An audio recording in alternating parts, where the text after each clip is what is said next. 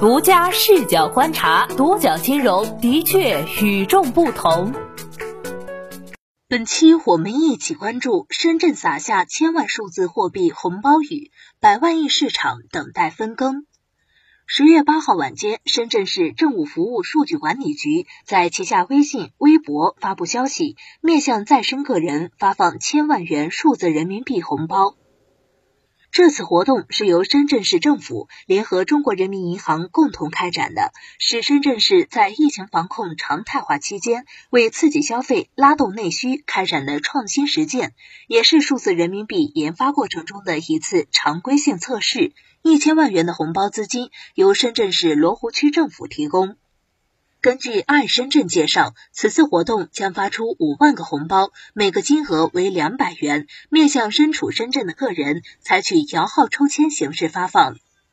抽签报名通道自十月九号零时开启，并于十月十一号八时关闭。报名者可以通过爱深圳活动预约平台登记申请抽签。活动主办方在十月十一号八时抽签，并确定中签名单。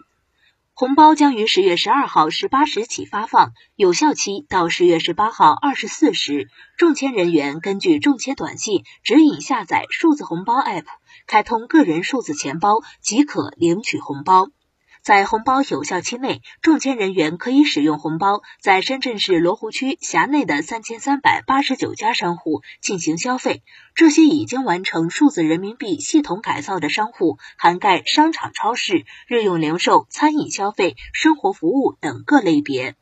值得一提的是，此次理想罗湖数字人民币红包的领取和使用无需绑定银行卡。但是如果支付超过红包金额的交易，就需要使用工农中建四大行中任意一家的银行卡对钱包进行充值或者绑定钱包。那么，在国内数字人民币发展进程中，此次试点的重要意义在哪儿呢？对于这个问题，苏宁金融研究院高级研究员孙杨对独角金融表示。高度聚焦消费场景，进一步强化了数字人民币服务实体经济的属性。通过智慧政务推广，充分调动了地方政府的积极性，解决消费场景的问题。他还提到，独立的数字人民币 App 凸显了广义账户概念，不和单一的银行绑定，让数字人民币更能做好普惠的普。数字人民币是以广义账户体系为基础的，在央行数字货币体系下，任何能够形成个人身份唯一标识的东西都可以成为账户。中国人民银行数字货币研究所所长穆长春对此进行过解释：只要能够证明你的身份，就能把它当成账户使用。比如说，你的车牌号就可以成为数字人民币的一个子钱包。当你通过高速公路或者停车的时候进行支付，这就是广义账户体系的概念。在发行和兑换方面，数字人民币未来将采取双层运营体系。其人民银行不直接对公发行和兑换央行数字货币，而是先把数字人民币兑换给指定的运营机构，比如商业银行或者其他商业机构，再由这些机构兑换给公众。广义账户体系和双层运营体系这两重特征，对于商业银行也提出了新的要求。孙杨向独角金融表示，双层运营体系让商业银行面向消费者发行数字人民币。但是同时，也是广义账户的概念体系，这对于商业银行提升数字人民币的服务能力，比如场景丰富度、场景体验、客户粘性建设、确保安全性等，都提出了很高的要求。否则，广义账户体系下，用户会用脚投票、用口碑来选择关联的银行，那些服务能力差、附加价值小、安全风控能力弱的银行会面临淘汰。他还介绍，在国内商业银行当中进行数字人民币系统改造的先锋，主要有工农中建这国有四大行，以及中邮储、中信银行等。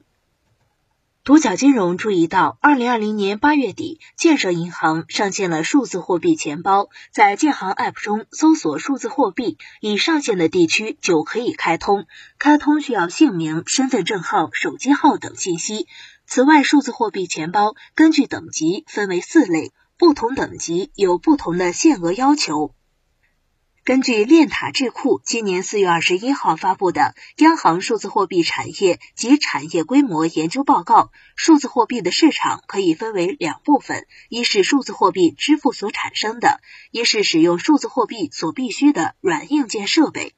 该报告认为，这两部分市场规模加起来能超过百万亿大关。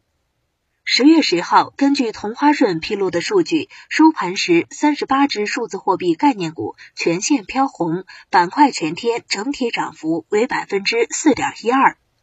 全天涨幅排名靠前的个股有天元迪科、银之杰、飞天诚信等等。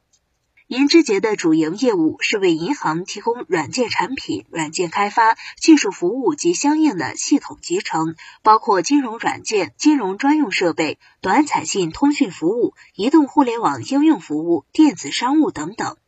而飞天诚信主要从事信息安全产品的研发、生产、销售和服务，提供 USB-K、动态令牌、智能终端、芯片等产品，其中 USB-K。动态令牌的客户主要来自银行业。